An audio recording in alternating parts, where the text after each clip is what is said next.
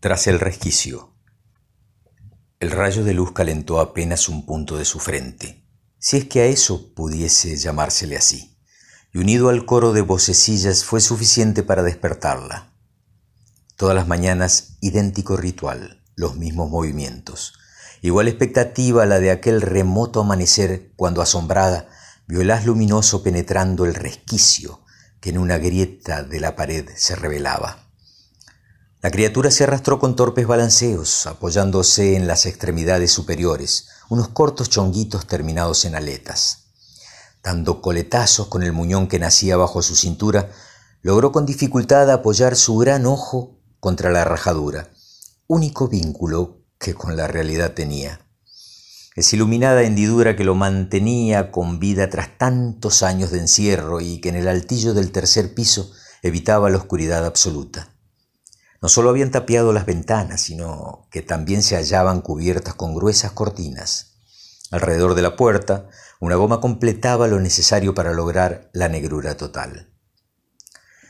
El hombre le arrojaba comida una vez al día y la manguereaba con fuerza para lavar su cuerpo desnudo y escurrir los excrementos que tapizaban el piso.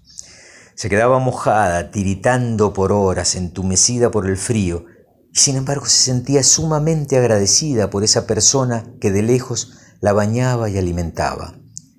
¿Sería su progenitor? se preguntaba, e inmediatamente entraba en duda, cuestionando su propia identidad. Deseaba considerarse un ser humano, pero no estaba para nada segura de serlo. Cuando observaba a los perros del vecino, emplazados a la izquierda del jardín, siempre en unas miserables casuchas, atados y solo con ladrillos y aullidos como voz, se identificaba con ellos, aunque en esa dura realidad los canes eran mil veces más libres que ella. Al principio vivía preguntándose qué era, por qué la tenían encerrada allí con una argolla a la cintura, sujeta por cadenas. Ahora, dedicaba el día placenteramente, si es que puede decirse así, a ver la vida que le llegaba tras el resquicio especialmente en las mañanas cuando los niñitos entraban en tropel al patio de juegos del jardín de infantes allá abajo. Volaba con la imaginación incorporándose a sus inocentes juegos, cantando, bailando, disfrutando a pleno en una comunión unidireccional.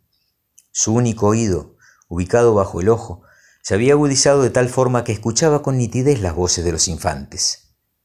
Luego de décadas aprendió a hablar. Bueno, aprender a hablar es mucho pues de su garganta solo salía un sonido gutural, ronco e ininteligible. Divisó en el centro del patio a un nutrido grupo que danzaban al ritmo de la ronda de la luna, su favorita. Se unió a ellos tarareándola mentalmente y hasta pudo sentir las suaves manitas agarrando sus aletas. Al rato comenzó el juego de la escondida. La criatura bajó el párpado un instante, entonces se vio escondida tras el tacho de la basura junto a los columpios, conteniendo la risa y la respiración. Por momentos casi se sentía uno más de ellos. El ojo se le inundó de lágrimas. ¿Cuánto daría por poder estar allá abajo, aunque fuese un segundo? Tan lindos, tan inquietos, tan llenos de vida. ¿Cómo sufría la noche? Tiempo en que el sol se apagaba. Sufría también terriblemente las vacaciones, los feriados, los sábados y domingos, cuando el silencio del jardín lo volvía a su espantosa soledad. Entonces trataba de entretenerse con los pájaros, con las ardillas. Contaba las flores y las nubes, se soñaba volando, correteando por las ramas de los árboles embadurnada en fragancias. El resquicio ese pequeño resquicio le daba alas a su mente. Una tarde primaveral, el hombre emparchó los huecos de la pared y la pintó. Fue en ese mismo instante que la criatura se dejó morir.